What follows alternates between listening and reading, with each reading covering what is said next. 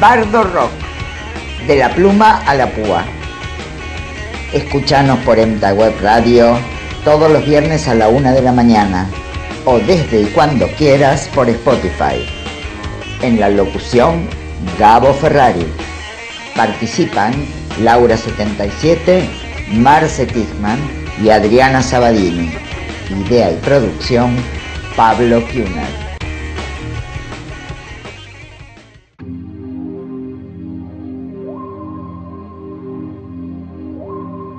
Muchos de sus poemas son vaginas abiertas. Y eso la arrastró a convertirse en un ícono del feminismo. Por sacar la cabeza como poeta cuando otras no pudieron. Por hablar de erotismo, de frustración y de desgarro. Por hacerlo desde la óptica de la feminidad. Una flor, no lejos de la noche. Mi cuerpo mudo se abre a la delicada urgencia del rocío. Hoy, en Bardo Rock, Alejandra Pizarnik.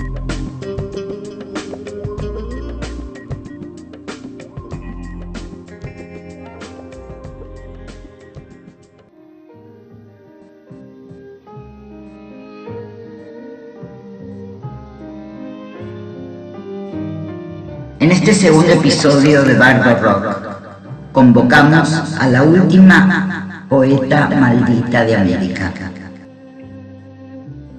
Alejandra Pizarnik.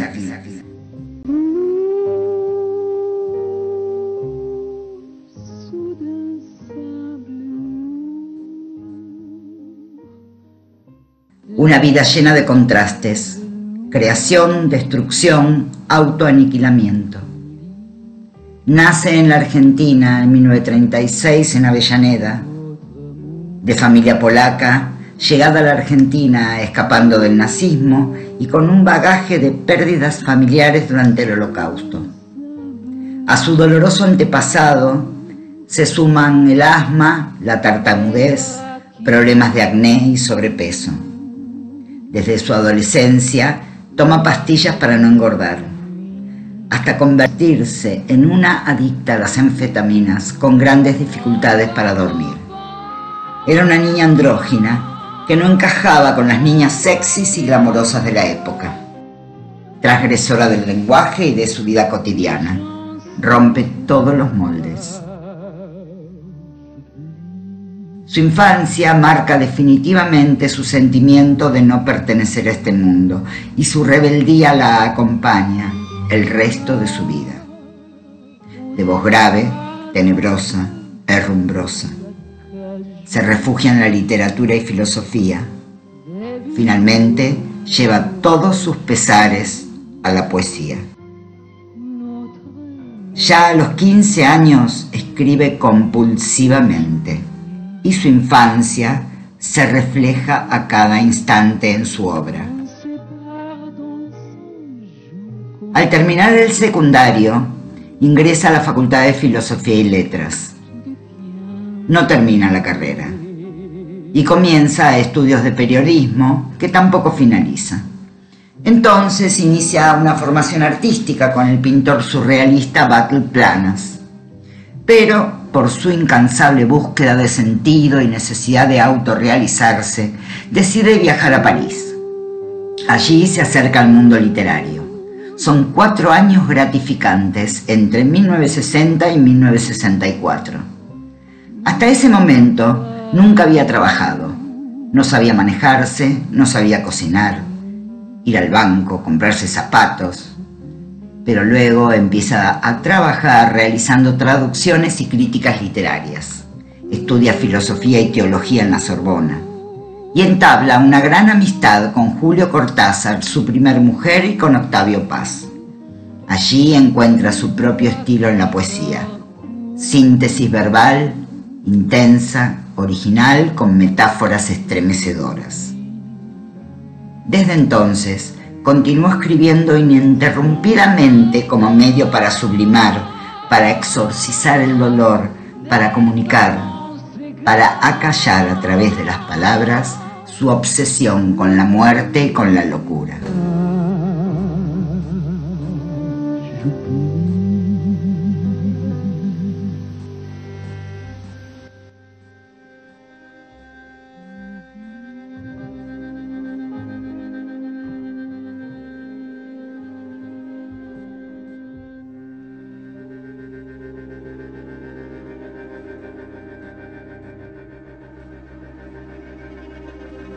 Gran parte de la obra de Alejandra Pizarnik orbita alrededor de dos esferas, su infancia en Buenos Aires y su fascinación por la muerte.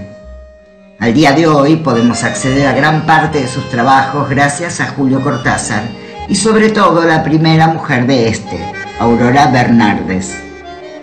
La familia de Alejandra, siempre puritana y hasta disgustada por los gustos y estilos literarios de su hija, estuvo a punto de destruir sus cuadernos y escritos personales. También con la llegada de la dictadura cívico-militar, la represión cultural de Argentina puso en riesgo conservar parte de su obra, de manera que sus diarios, por ejemplo, fueron llevados hasta París, donde los Cortázar los custodiaron hasta que fueron llevados a la Universidad de Columbia. Su obra lírica son siete poemarios.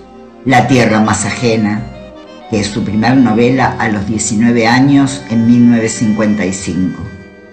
La última inocencia en 1956, dedicada a su psicoanalista, donde toma como eje la muerte, la soledad, el silencio. Las aventuras perdidas, Árbol de Diana, Los trabajos y las noches, Extracción de la piedra de locura, El infierno musical. Obras teatrales como Los poseídos entre lilas y la novela La bucanera de Pernambuco o Hilda la polígrafa. Uno de sus relatos más célebres y llamativos, La condesa sangrienta. Alejandra Pizarnik escribió de manera frenética desde los 15 años. Lo hizo de forma devota porque esa era su única vía de salvación en un mundo del que nunca se sintió parte. Su poesía está llena de símbolos, de silencios, de locura, de la sombra, de la muerte, de delirios. La poesía, según ella misma, era ese lugar donde lo imposible se vuelve posible. Fue también la voz del feminismo. Sus palabras tenían una belleza subversiva en la que solo cabían verdades, criticaba las etiquetas, los convencionalismos y la obligación de formar parte de un molde social. Fue esa mujer incapaz de ajustarse a cualquier tipo de expectativas.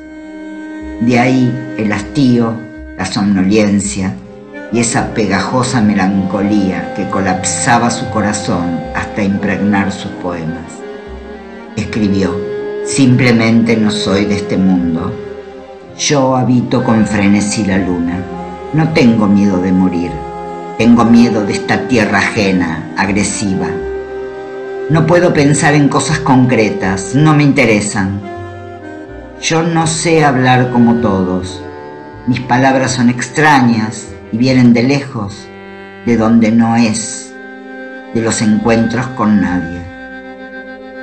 ¿Qué haré cuando me surja en mis fanáticos sueños y no pueda ascender, porque alguna vez va a tener que suceder. Me iré y no sabré volver.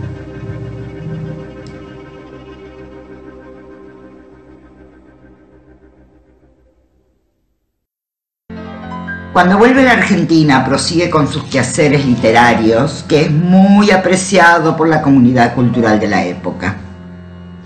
En 1967 conoce a Silvina Ocampo. Se fascina con ella, como escritora y como mujer. Le declara su amor en algunas de sus cartas, sin embargo, fue un gran amor no correspondido. Sin encasillarse, vive con mucha naturalidad su bisexualidad. Sin embargo, dadas sus crisis depresivas, el desánimo y la permanente búsqueda de sentido, empieza a crear un muro a su alrededor y a aislarse. Su dependencia a las pastillas para dormir se vuelve más intensa, desesperada casi. En 1972, y luego de varios intentos de suicidio, es ingresada a un psiquiátrico.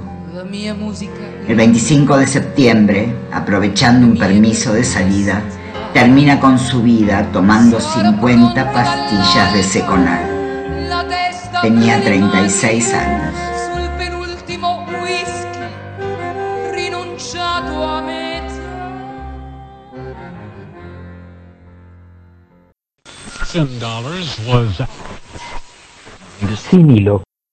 Un espacio donde la palabra se besa, se fusiona, se pega, se enciende con la música, con los discos, con los recuerdos, con los sueños. Rock y literatura. Rock y Laura 77.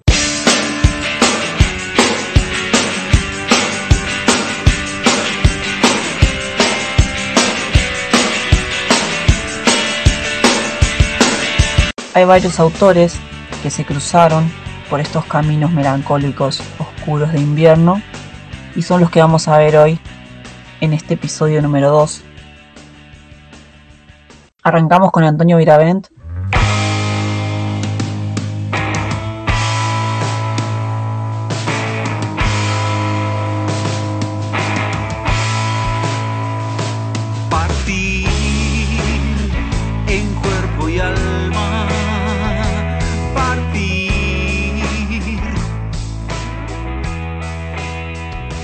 En 2018 lanza un libro disco, una novedad para esta época, o algo iluso incluso. Se llama Juglar. Es una producción en conjunto con el gobierno bonaerense, donde eh, Antonio se encuentra justamente con determinados autores de nuestro conurbano. En este material hay poemas, canciones de Almafuerte, Venturini, Abelardo Castillo, Focuil y de Alejandra, oriunda de Avellaneda justamente.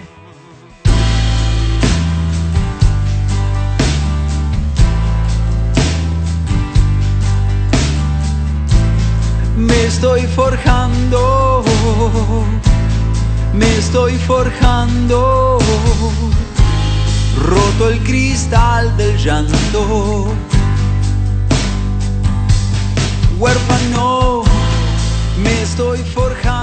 El ingenio, el desconcierto y la reinvención camaleónica. Juglar es un libro, disco conformado por ocho canciones basadas en poesías de estos grandes escritores.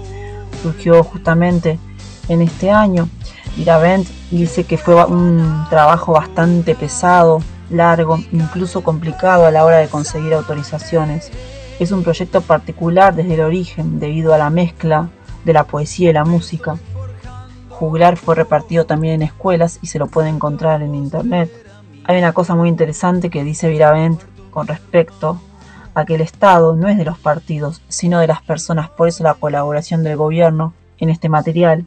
Antonio Viravent es un músico, actor, periodista también, es el hijo de Morris, un grande del rock nacional. Roxana Ahmed, que es una intérprete y compositora, ella cuenta cómo fue que se encontró con la poesía de Alejandra.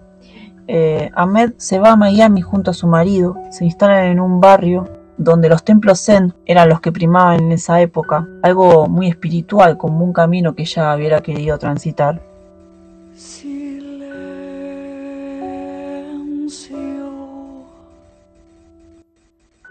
Entre el sol de Florida, el disco se volvió bastante denso y dramático, como la poesía de Alejandra. Se llama La sombra de su sombra y fue registrado justamente en dos inviernos, como si la poesía de Alejandra quisiera basarse o elegir una estación del año.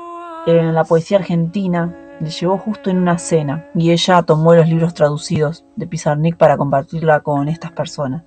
Al poco tiempo ella sentía que las poesías de Alejandra eran piezas compuestas ideales para hacer canciones.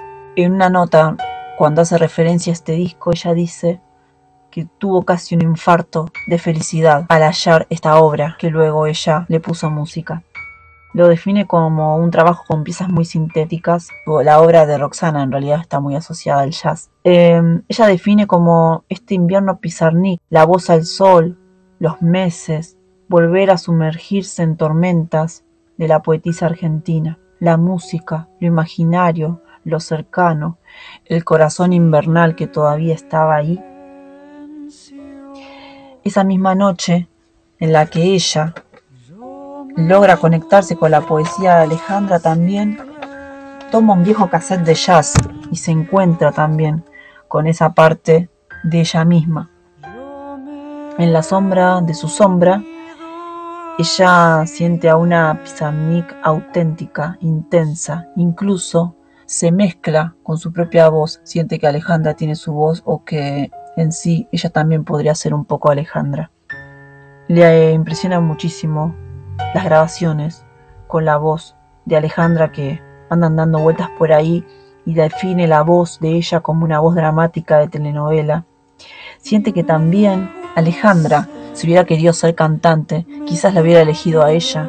Entonces fíjense hasta dónde llega toda esta cuestión de encontrarse con la poesía y encontrarse tanto que querer representarla en tu vida. También dice, la poesía de Pizarnik fue encontrarme a mí un lugar digno dentro de ese combo. Estaba entre ser feliz y a punto de matarme.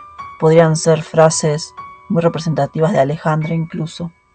Roxana Med nació en Buenos Aires, fue graduada de la carrera de letras y formada en el Conservatorio Nacional. También se educó con grandes maestros locales en lo vocal y en lo instrumental. Cuenta con seis álbumes como líder y varias colaboraciones en otros discos. Su música eh, mantiene también una estética bastante poética mezclada con el jazz y el folk. Vamos a darle un poco de pie a Janis Joplin. Alejandra Pizarnik le escribió un poema Solo voy a leer una cita. Hiciste bien en morir, por eso te hablo, por eso me confío a una niña monstruo. Niña monstruo podría ser una definición sobre Janis Joplin. Janis nació en Los Ángeles, eh, fue una cantante estadounidense de rock y blues, falleció en 1970 en plena ebullición del movimiento hippie su voz era desgarrada, transmitía emociones. Era la Kurt de ese entonces. Los excesos, la vida apasionada, el prematuro fallecimiento, la leyenda. Nueve años de carrera le bastaron para ser un mito, una historia del rock. Y eso fue quizás lo que tanto atrapó a Alejandra. Y por último, en este pasaje, imaginemos que estamos dentro de un pasillo oscuro y escuchamos todas estas canciones, todas estas voces, toda esta poesía. Nos encontramos con Antonio Viravent, nos encontramos con Roxana Med. Imaginemos que en el final del pasillo, mientras Janis Joplin nos mira un poco,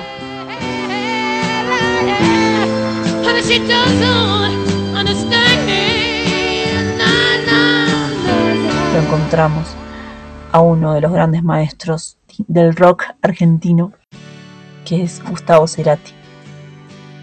Cerati está en todas las cosas. Aún no es ahora, ahora es nunca. Aún no es ahora, ahora y siempre es nunca, escribió Pizarnik en 1965 cuando apenas tenía 20 años. Gustavo tomó esa continuidad del tiempo y lo aplicó un vínculo bastante pizarniano que inicia con la extinción de la luz apagar las estrellas y extinguir el sol. Así es que el influjo de Pizarnik entra en el imaginario de Cerati. Está que Bocanada, justamente, la menciona Alejandra de los agradecimientos junto a Jorge Luis Borges y a otro fantástico escritor como es Horacio Quiroga. Pero vamos a ir a Amor Amarillo de 1993. Esta producción fue justamente luego del gran golpe que fue Soda Stereo. Cerati acá logra inundarse muchísimo de Alejandra. Gustavo Adrián Cerati es magia, como la poesía de Alejandra.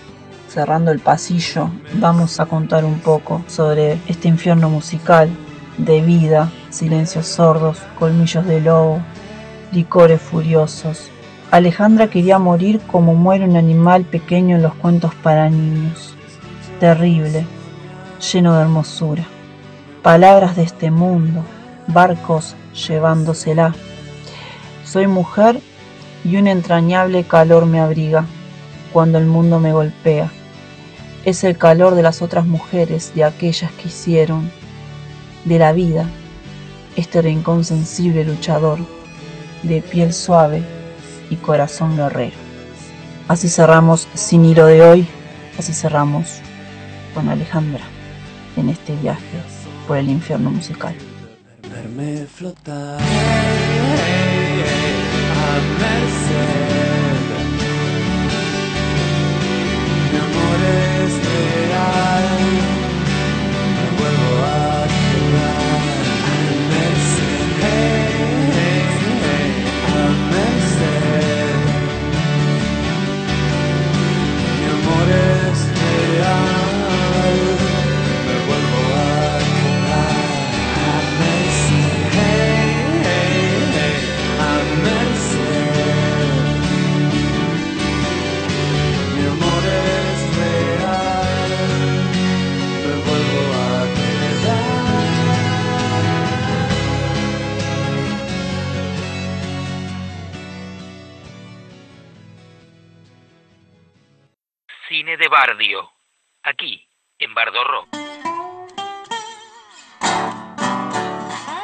Esta vez nuestra protagonista pasa a ser la homenajeada, pero en el rubro documental. La jaula se ha vuelto pájaro y se ha volado, Alejandra. Así se titula un dibujo y lo firma, un dibujo en tinta, vaya a saber de qué año, cuando ya calculo que tendría los veinte y pico. Y así también se titula el film documental, Alejandra. Film documental sobre Alejandra Pizarnik, dirigido por Ernesto Ardito y Virna Molina. Digamos que con un lenguaje intimista y sensorial, el film narra la vida de la poeta desde los principales conflictos que fueron dejando una marca profunda en su obra y bajo el contexto de ruptura vanguardista de los años 60 y 70. La apuesta sumerge al espectador en el universo interno de Alejandra para poder comprenderla desde su núcleo creativo y humano. Así, sus diarios personales, sus cartas y poemas, el relato de sus amigos y familiares, son una herramienta que arroja pistas sobre el misterioso camino que la llevó a su autodestrucción. Hoy, luego de su muerte y tras ser censurada por la dictadura, es redescubierta por nuevas generaciones que la convierten en un mito, siendo la poeta argentina más leída. Este film documental está basado en la serie Memoria Iluminada Alejandra Pizarnik, realizada por los mismos autores y emitida por el canal Encuentro. Este film está disponible en vimeo.com. Y de aquí pasamos a YouTube, donde encontraremos varios documentales y audiolibros. Citaremos primero Soy lo que soy, Alejandra Pizarnik documental, que está presentado por Sandra Mianovich. Después tenemos Memoria Iluminada Alejandra Pizarnik, justamente el documental presentado por Canal Encuentro, en el cual se basó el film del que habíamos hablado anteriormente. Y acá en YouTube encontramos todos los capítulos. Uno tiene que poner Memoria Iluminada Alejandra Pizarnik, capítulo 1, capítulo 2, 3 y final de juego. Pasamos entonces a otro que es digno de resaltar porque es un corto que se puede ver en la página de Cinear que se llama Vértigos. Es del año 1993. Está dirigido y guionado por Vanessa Ragone y Mariel Yeregui y está basado en la poesía de Alejandra Vértigos o Contemplación de algo. Está protagonizado por Humberto Tortonese, Cecilia Pesolano y Rosario Blefari. Y aquí se relata la historia de su vida por medio de relatos familiares, de amigos y admiradores, representando una parte de la poesía como un sueño. La duración es de aproximadamente 30 minutos. Aproximaciones a Alejandra Pizarnik por Yvonne Bordelot. Acá destacamos que a Yvonne la conoció en París en los años 60 y entablaron una gran amistad. Yvonne Bordelot había trabajado para la revista Sur, publicación que fue creada por Victorio Campo en el año 1931. Dijo sobre Alejandra, su poesía era un entramado de intertextualidades de la palabra ajena convertida en propia. De acá pasamos a Recordamos a Alejandra Pizarnik en Los Siete Locos, cuatro capítulos que están por separado y que como memoria iluminada este, también poniendo el título y capítulo 1, 2, 3 y 4 lo vamos a ir encontrando. Alejandra Pizarnik, Extracción de la Piedra de la Locura. Breve biografía de Alejandra Pizarnik. Poesía completa de Alejandra Pizarnik por Eduardo Aliberti. Últimas cartas, Alejandra Pizarnik, Julio Cortázar, poema despedida. La República de las Letras, poesía completa de Alejandra Pizarnik. Sala de psicopatología de Alejandra Pizarnik. Y acá digamos que este es un poema que escribió durante su estadía en el Hospital Pirobano en 1971. El texto fue mecanografiado y tenía correcciones a mano de Alejandra y se desconocen sus datos de publicación. La Condesa Sangrienta, Dolor, Árbol de Diana, La triste carta de amor de Alejandra Pizarnik a Silvina Ocampo. Bueno, todos estos últimos eh, en formato audiolibro, o el video de quien lo interpreta. Y para finalizar, y hablando de cine documental, o sea, de imágenes, de magia, de fantasía, que es lo que nos transmite, de ver lo maravilloso que, que es el celuloide a la hora del cine, del documental, citemos una hermosa frase. Delicia de perderme en la imagen presentida. Yo me levanté de mi cadáver, yo fui en busca de quien soy, peregrina de mí, he ido hacia la que duerme en un país al viento.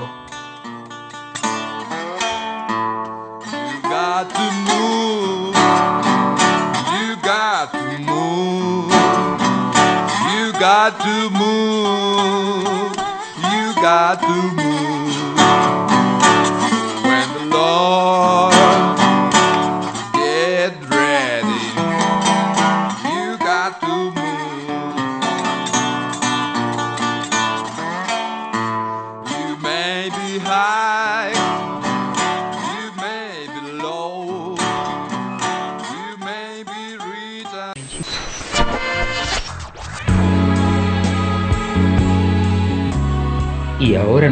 En el mundo místico de la mano de Adriana Sabadini.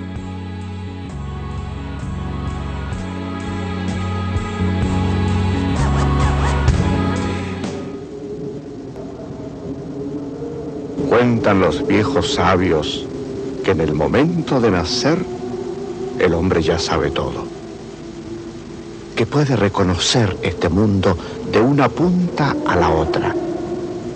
Sabe lo que ocurrió desde el primer día hasta el último y que ya ha recorrido todo el ciclo. Pero de nada le vale todo esto porque en el preciso instante de nacer un ángel lo besa en la boca y de inmediato olvida todo. Desde ese momento, el hombre tendrá que empezar a vivir para aprender a recordar.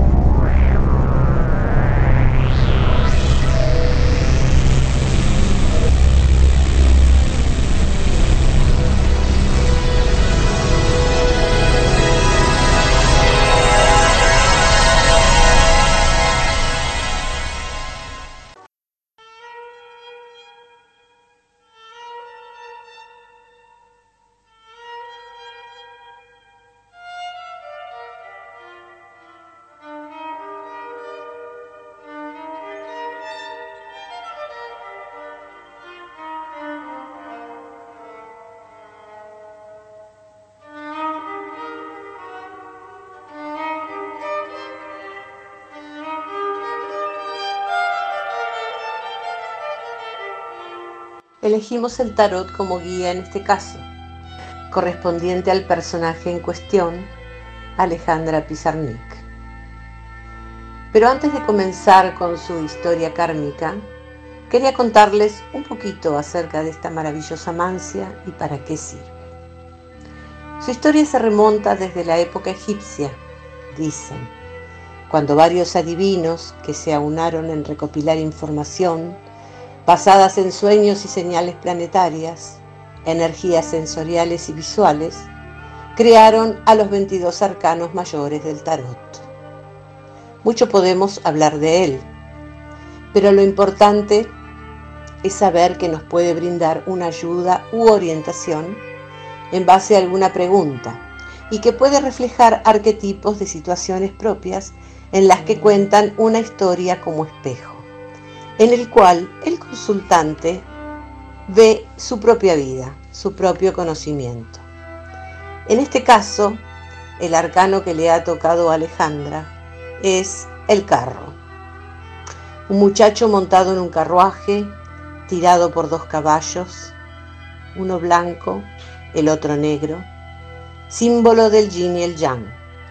Posee una corona que lo enaltece, una capa roja que muestra su pasión y un chaleco azul marcando su conexión con lo espiritual. Un muchacho de riendas a tomar y de avance persistente en su ajetreada vida. El escudo del arcano traza una defensa abrupta en su límite inminente. El carro pertenece al hijo de la familia, debiendo ser fuerte y determinante como principio de vida. La búsqueda de la verdad y como aprendizaje de transición final de un ciclo. Así fue Alejandra, como su arcano, eterna adolescente, inquieta, transgresora, de mente curiosa e insaciable conocimiento, sintiéndose encarnada en una equivocación del destino. Se podría decir que su determinación de acabar con su vida, el 25 de septiembre de 1972, la ha elevado a comprender su karma, porque su arcano final es la estrella, donde elevó su culminación y asimilación de su compleja y enriquecida alma.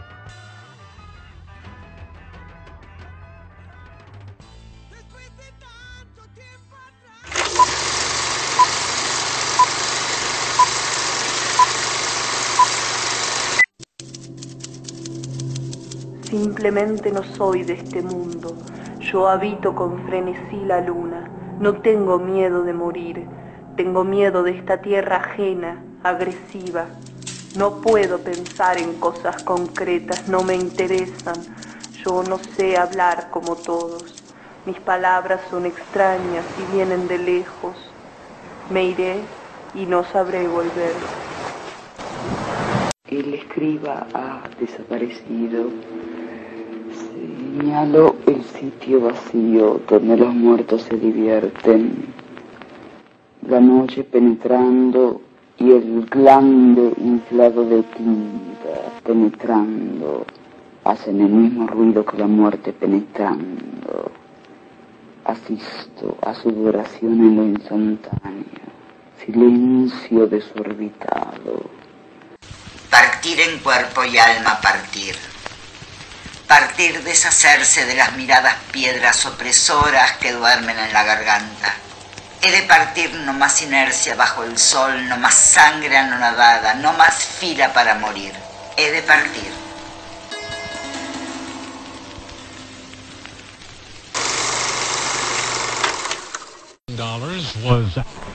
Hola, soy fulano de tal. Y como tal, escucho Bardo Rock. Bardo Rock, el programa de les fulanes de tales. I like to do a song of great social and political import. It goes like this. Oh Lord, won't you buy me a Mercedes Benz? My friends all drive Porsches. I must make amends. Worked hard all my lifetime, no help from my friends. So, oh Lord, won't you buy me a Mercedes Benz. Oh Lord, won't you buy me a color TV?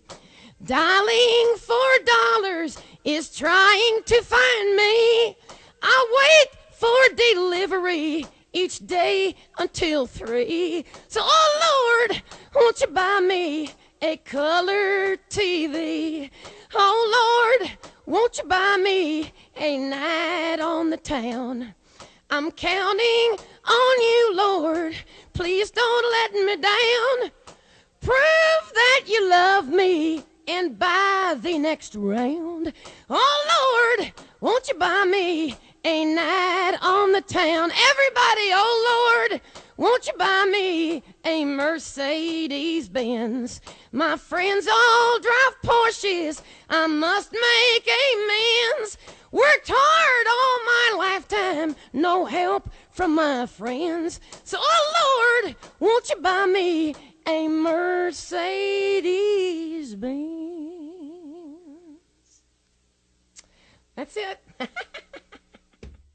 Hola, Bardo Rock. Soy Gabriela Tigman, periodista porteña, afincada hace algunos años en la provincia de Jujuy. Para definir violencia de género podemos acudir a la ley 26.485, que es la ley de protección integral para tratar y por supuesto prevenir y erradicar la violencia. Allí en su artículo cuarto dice se entiende por violencia contra las mujeres toda conducta, acción u omisión que de manera directa o indirecta, tanto en el ámbito público como en el privado, basada en una relación desigual de poder, afecte su vida, libertad, dignidad, integridad física, psicológica, sexual, económica o patrimonial, como así también su seguridad personal. Me parece que contiene los elementos básicos, ¿no? Habla de cómo se afecta la vida, la libertad, la dignidad, la integridad física, la psicológica, la sexual, la económica y la patrimonial de las mujeres y la violencia de género tiene múltiples expresiones, algunas quizás son más sutiles,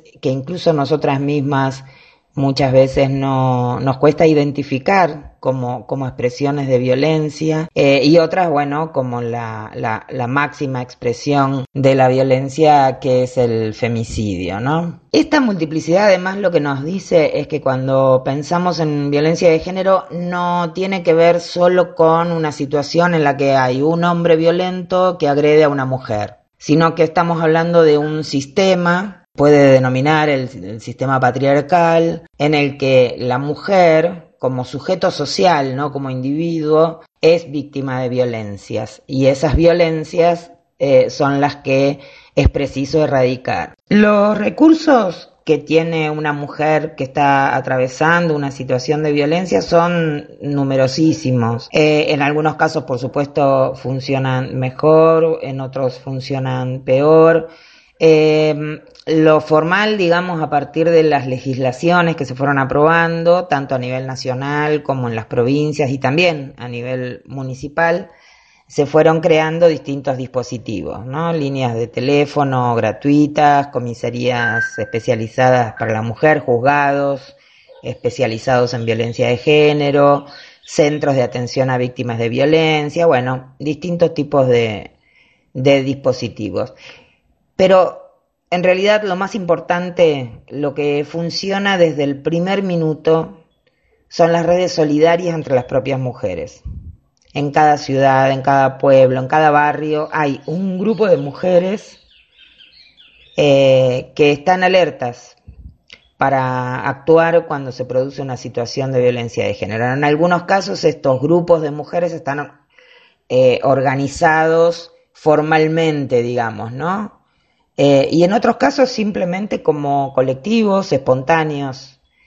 Eh, esas son las mujeres que acompañan a, a, a, la mujer que está en una situación de violencia, que la acompañan a hacer la denuncia, son las que saben a dónde hay que acudir, saben si hay refugios eh, y saben a dónde están, saben a quién hay que llamar, tienen contactos con, por ejemplo, abogadas especializadas en estos temas para que eh, la mujer víctima pueda tener un asesoramiento inmediato en el primer minuto. Son también esos grupos de mujeres las que se plantan frente a, al Estado, digamos, en cualquiera de sus representaciones, cuando estos dispositivos no funcionan o funcionan mal. Y son las que finalmente también le dan cobijo en sus casas a, a, esa mujer cuando está en una verdadera situación de peligro y los dispositivos formales no funcionan con la rapidez o con la eficiencia con la que deberían actuar, ¿no? Quizás las voces que culpan a las víctimas no, no es lo más grave, digamos, ¿no? Lo que es muy preocupante es cuando algunos ámbitos del propio Estado culpabiliza a la víctima, digamos, ¿no? Cuando en realidad debería protegerla. Por ejemplo, la primera instancia de denuncia, que son las comisarías, o los juzgados, o las fiscalías especializadas una mujer que llega a denunciar una agresión o una situación de violencia y los funcionarios o funcionarias que la atienden no están capacitados, no están preparados, no tienen tampoco la sensibilidad que se requiere para estos casos. El problema es que la manera en que actúa el Estado eh, a través de estos mecanismos es lo que va a determinar si esa mujer va a ser contenida y si el violento va a ser apartado. Eh, pongamos por caso algo que pasó hace poco en Jujuy, pero que, digamos, seguramente hay situaciones similares en otras partes. Una mujer vive con su marido y sus dos hijos pequeños. Él es violento. Ella se rinde, se cansa y lo denuncia. La justicia dicta una restricción perimetral y el hombre se va de la casa. Esa perimetral vence a los 30 días. La abogada que representa a la mujer pide una prórroga, pero la justicia le niega esa prórroga. Entonces el hombre vuelve a su casa. Esa mujer, que tiene dos hijos pequeños, no tiene chances de irse a ningún lado, lo que por otra parte no sería justo que ella tuviera que irse de su propia casa. Se queda, no tiene opción. Eh, bueno, un día él la mata. Esto ocurrió en octubre pasado y cuando, por supuesto, hubo muchos reclamos públicos sobre esta situación, bueno, por ejemplo, el ministro de Seguridad de la provincia dijo que esa mujer había vuelto voluntariamente a su casa. Este es un ejemplo en el que falló todo en cuanto a lo que implica la actuación del Estado y la protección que el Estado le debe otorgar a una mujer en situación de violencia. Falló la justicia porque no prorrogó la medida perimetral o porque no encontró otra manera de cuidar a esa mujer y a esos niños, porque la justicia tiene herramientas. Y falló después el, el, poder ejecutivo u otros organismos del Estado porque no le dio a esa mujer y a sus hijos una alternativa. Y por supuesto también falla el Estado cuando un ministro atrasa 20 años, por lo menos a la hora de analizar la situación. Eh, es decir, que todavía falta mucho camino por recorrer, a pesar de que se ha logrado mucho, y el hecho de que estemos conversando hoy acá de esto eh, también es una muestra de los pasos que se van dando día a día. La situación en particular en la provincia de Jujuy eh, relacionada con, los, con la violencia de género y los homicidios es extrema. Eh, a partir de la insistencia del movimiento de mujeres, que está compuesto por un sinnúmero de organizaciones y colectivos, se logró que se aprobara una ley que declara la emergencia en materia de violencia de género en toda la provincia. Es una ley muy general, no se logró que fuera más precisa en algunas formas concretas de abordar el problema, pero al menos es un reconocimiento desde el punto de vista jurídico del Estado de que hay una situación de emergencia que debe ser atendida. Eh, en general, hasta hace poco, el gobierno de Jujuy tenía una postura un tanto negacionista frente al tema, ¿no? Así que haber llegado a este punto es un paso importante. Por supuesto, hay que decir, es necesario, es justo, hay que decir que se llegó a este punto a costa de la vida de cinco mujeres en poco más de un mes. Y en esas cinco vidas que se perdieron, que, se, fueron arrebatadas, está la prueba de que falló todo. Eh, a partir de eso es que la gente salió a la calle, sobre todo las mujeres, pero también la comunidad en general. Sobre todo a partir de uno de los casos, y lo quiero mencionar, es el caso de Yara Rueda. Unos padres denuncian en la policía que su hija de 16 años no volvió a casa un día que salió a la tarde y no volvió. Le toman la denuncia, pero nadie sale a buscarla. Nadie de la policía, digamos. Salen los padres de Yara, salen familiares, vecinos, recorren los barrios de la localidad, rastrillan la, la, zona durante cuatro días seguidos. Repito, los familiares y vecinos. Al quinto día deciden hacer una protesta en la ruta, en la entrada de la localidad, reclamando que el Estado haga algo porque Yara hacía cinco días que estaba desaparecida. En ese momento, mientras está desarrollando esa protesta, se despliega un operativo policial que encuentra el cuerpo de Yara en un lugar que ya había sido rastrillado antes por la gente. Después la autopsia mostró que a Yara la mataron en otro lado y que dejaron su cuerpo en ese lugar. La mataron el 24 de septiembre de este año y por pedido de sus padres y del movimiento de mujeres, la ley que declara la emergencia en violencia de género en Jujuy lleva su nombre, es la ley Yara. Pensar en la en la lucha, en las reivindicaciones y en las demandas de las mujeres es, por supuesto, en primer lugar pensar en, el feminismo, ¿no? Digamos, un movimiento que tiene décadas. Muchísimas mujeres que, que, que están atentas, sobre todo a esas microviolencias cotidianas de las que hablábamos, y que fundamentalmente lo que hacen es tratar de ser mejores en su entorno, sus vínculos, en el caso de las que tienen hijos, mm, pensar en crianzas diferentes a las que ellas recibieron. Algunas mujeres elegimos una militancia, digamos, desde nuestros lugares. Eh, en mi caso, desde el periodismo, creo que tenemos una responsabilidad muy grande cuando pensamos en cambiar paradigmas o formas de pensamiento que, que justifican injusticias y desigualdades, ¿no? Hay otras mujeres que se comprometen con luchas y reivindicaciones desde otros espacios, barriales, territoriales, sindicales, académicos, digamos. La lucha y la reivindicación en favor de la igualdad es transversal porque la desigualdad es transversal.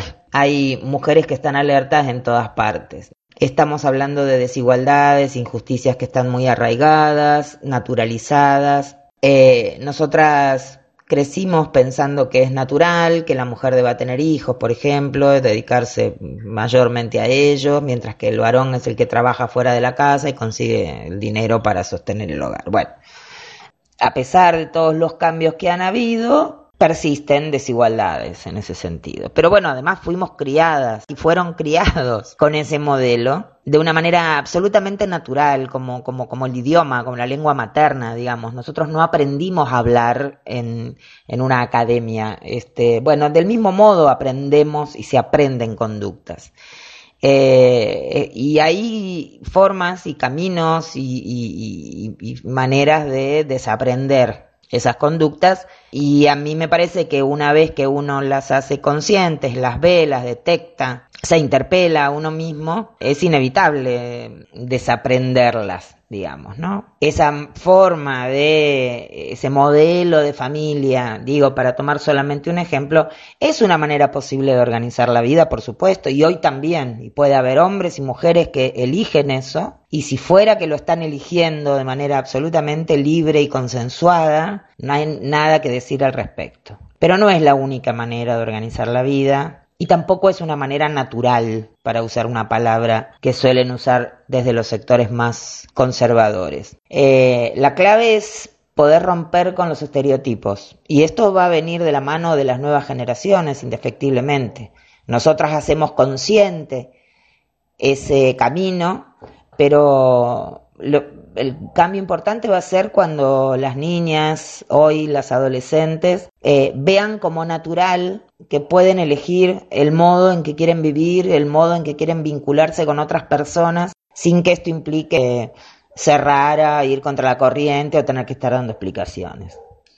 Y ojo, porque esto también vale para los hombres, que los hombres, que hoy los jóvenes, los adolescentes y los niños crezcan sabiendo que no es para ellos tampoco un destino fatal ser fuertes, insensibles, protectores, proveedores.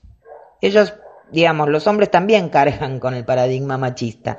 Si me preguntan si, si la lucha es con los hombres afuera o dentro de las filas feministas, bueno, yo creo esto, que, que, los hombres también forman parte de la transformación. Primero hay que tener en cuenta que no hay un feminismo, hay feminismos, hay muchas formas de lucha feminista, digamos. Hay, hay un feminismo que no quiere a los hombres entre sus filas, que no los quieren en las marchas, por ejemplo.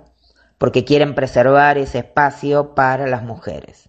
Hay otros feminismos que sí, que suman a los varones al debate, eh, en los que se habla de construir nuevas masculinidades.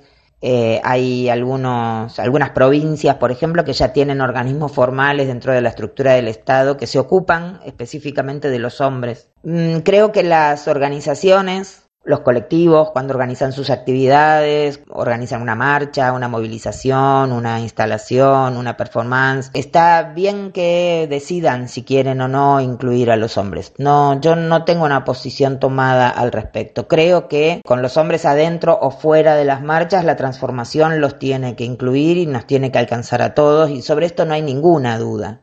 Hay un objetivo que tiene que ver con construir una forma más sana y más igualitaria de vincularnos entre todos y todas, digamos, ¿no? Pero bueno, hay ahí diferentes posturas sobre el tema y, y, está muy bien que sea así porque como decíamos al principio, digamos, no la lucha feminista, la lucha de las mujeres no es una sola. Para mí lo más hermoso es que es colectiva, siempre es colectiva.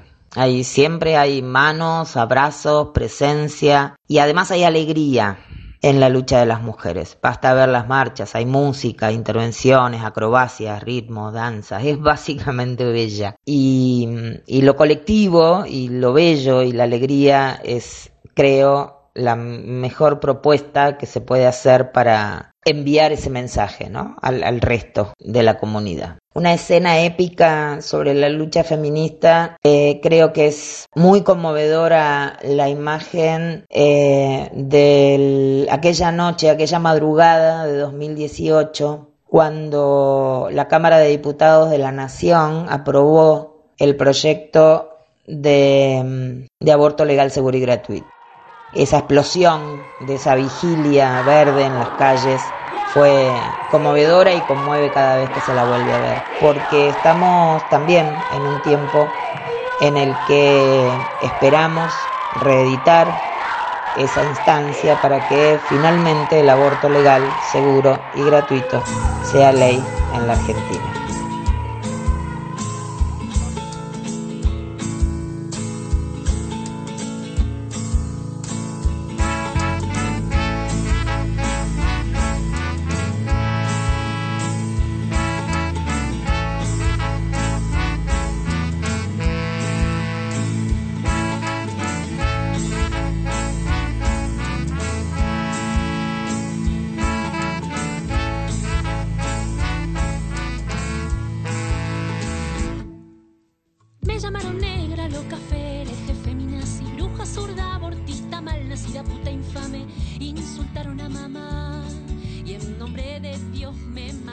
Agradecemos a Gabriela Tickman por habernos brindado este enorme aporte de contarnos sobre la situación en Jujuy con respecto a la violencia de género y a la lucha feminista.